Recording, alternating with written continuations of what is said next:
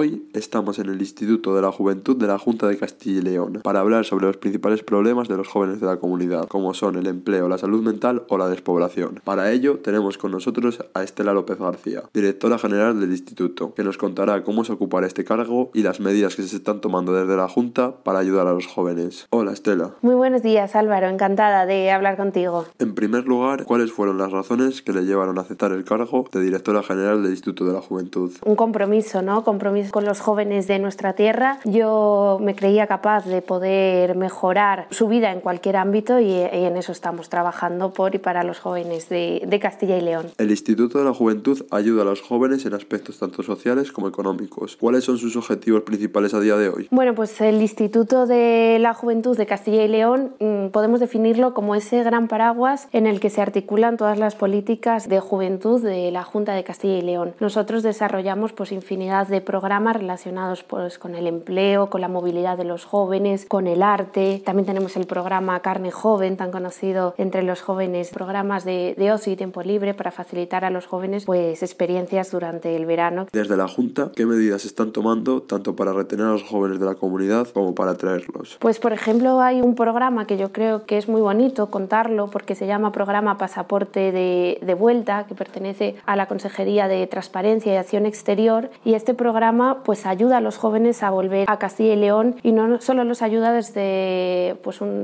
facilitándoles trámites administrativos, sino que conceden ayudas a jóvenes menores de 35 años y a, personas mayores de, 35 años. Gracias a esas ayudas económicas, pues cualquier joven, porque nosotros hablamos de jóvenes sin ninguna duda, pues puede retornar a, Castilla y León. También existe, por ejemplo, una oficina del retorno del, talento que tiene un número de teléfono que es el 012 y en la cual pues jóvenes que deseen volver a, Castilla y León pues les informan de todos los trámites administrativos, pues eh, cómo coger un visado, eh, qué medios de comunicación hay para, para retornar, cómo enfrentarte a ese primer alquiler. Entonces pues son dos medidas muy importantes en las que se está trabajando desde la Junta. También hay otras muchas medidas destinadas a, a los jóvenes, ayudas relacionadas con el, con el empleo, pues eh, se ofrecen ayudas a, a las empresas para que contraten a jóvenes. También otro programa que yo creo que es muy bonito y en el que aquí la Junta de Castilla y León se está apostando y es que los jóvenes van a poder desarrollar prácticas en, en la Junta de Castilla y León para que conozcan la administración y para que puedan trabajar de primera mano en, en este lugar. Luego pues también hay, hay ayudas eh, relacionadas con la movilidad, que esas ayudas las concedemos desde aquí, desde el Instituto de, de la Juventud de Castilla y León, para que jóvenes puedan vivir una experiencia profesional en el extranjero. Nosotros pagamos 100% esa estancia en el extranjero, desde el viaje, la estancia allí, el alquiler de, de, la vivienda, y están durante seis meses y luego tienen la posibilidad de retornar a Castilla y León pues con un bagaje no solo cultural, sino también académico, con un nuevo idioma, que es muy importante también para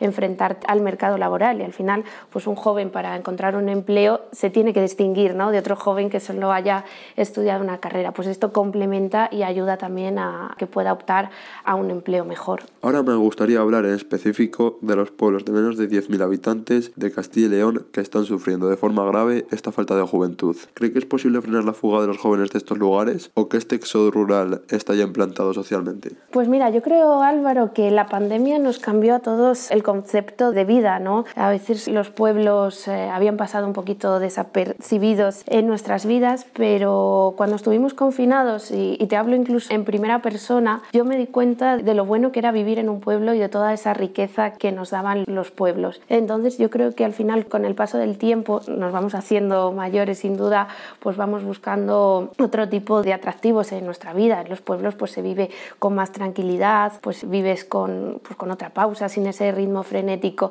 de la ciudad, tienes eh, los productos de, cercanía, ¿no? que en la ciudad a veces cuesta, cuesta un poquito más. Entonces yo creo que es un tema, como tú decías, ¿no? cultural y que poco a poco lo, los jóvenes nos vamos a ir asentando en los pueblos. Pero creo que es cuestión de tiempo y también de que las empresas puedan llegar a los pueblos porque sin empleo, tanto en una ciudad como en una empresa, es muy difícil que un joven pueda asentarse. Entonces creo que va unido el empleo y la calidad de vida. Otro de los problemas de los jóvenes es la salud mental. Según la UNICEF, España es el país europeo con más problemas de salud mental entre los jóvenes. Dos de cada diez jóvenes lo ha sufrido. Además, según el INE, el suicidio es la primera causa de muerte no natural entre los jóvenes. ¿Cómo se está trabajando desde la Junta para atender estos problemas de salud mental? Sí, bueno, pues eh, si no recuerdo mal, en la Junta existe una estrategia de salud mental en la que tiene un apartado específico para tratar la problemática de la salud mental entre los jóvenes, que estoy de acuerdo contigo Álvaro que después de la pandemia pues quien más o quien menos pues ha sufrido problemas en este sentido. También es fundamental implicar a los centros educativos porque en muchas ocasiones es el espacio en el que se detecta esta problemática. Tras más de media legislatura cumplida y con el revés de la pandemia, ¿cree que se están cumpliendo en plazo y forma los objetivos marcados al inicio de la legislatura? Hombre, pues yo creo que siempre hay que ser ambicioso y que siempre hay un margen de, de, mejora, pero por ponerte una serie de ejemplos, pues yo creo que hemos avanzado bastante desde, o hemos recorrido bastante camino, mejor dicho, desde que yo llegué. Pues estamos trabajando y hemos puesto en marcha muchos programas, por ejemplo, uno que nos gusta especialmente es el programa de oratoria y debate para ayudar a los jóvenes a que adquieran competencias a la hora de hablar en público. Luego, pues también hemos desarrollado un programa pionero y piloto en nuestra comunidad, que lo denominamos los talleres de oficio, para que puedan aprender oficios que se van perdiendo con el paso del tiempo y al mismo tiempo puedan asentarse en el, en el medio rural. Hemos desarrollado tres cursos en este sentido, uno relacionado con la madera, otro relacionado con la guarnicionería, que es todo el tema del cuero y del trabajo que, que existe con este material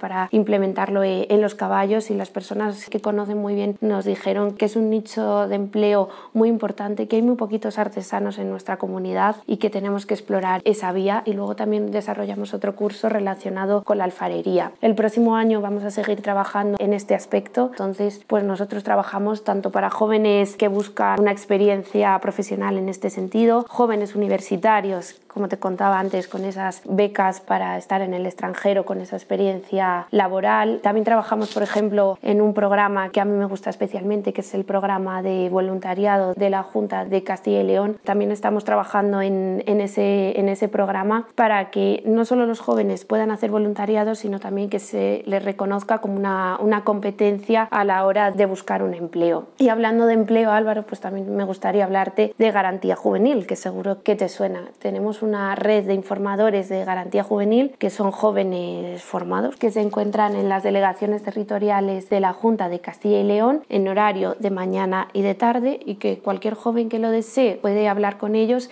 y les ayudan a buscar tanto una oferta de empleo como una oferta formativa. Y no menos importante, Álvaro, pues en Castilla y León tenemos a muchos jóvenes artistas. Parece que no y a veces pensamos que los artistas solo están en Madrid o están en, en Barcelona, en, pues en ciudades grandes, ¿no? Pero en nuestra comunidad la verdad es que tenemos un certamen que casi te diría que es pionero a, a nivel nacional y que no hay ninguno con una dotación en premios tan importante como el nuestro y este año nos sorprendió muchísimo la alta participación. También tenemos como categoría artística que la consideramos como tal, pues la, la cocina, que en Castilla y León pues los productos agroalimentarios son de lo mejor, ¿no? Les damos también visibilidad, no solo nos quedamos en ofrecerles premios económicos, sino también la, la visibilidad a través de un certamen. Luego tenemos una cartera de jóvenes artistas puesta a disposición de las corporaciones locales, ayuntamientos, diputaciones, de otras administraciones, de empresas, para que conozcan a estos jóvenes que han sido reconocidos en nuestro certamen y puedan contratarlos.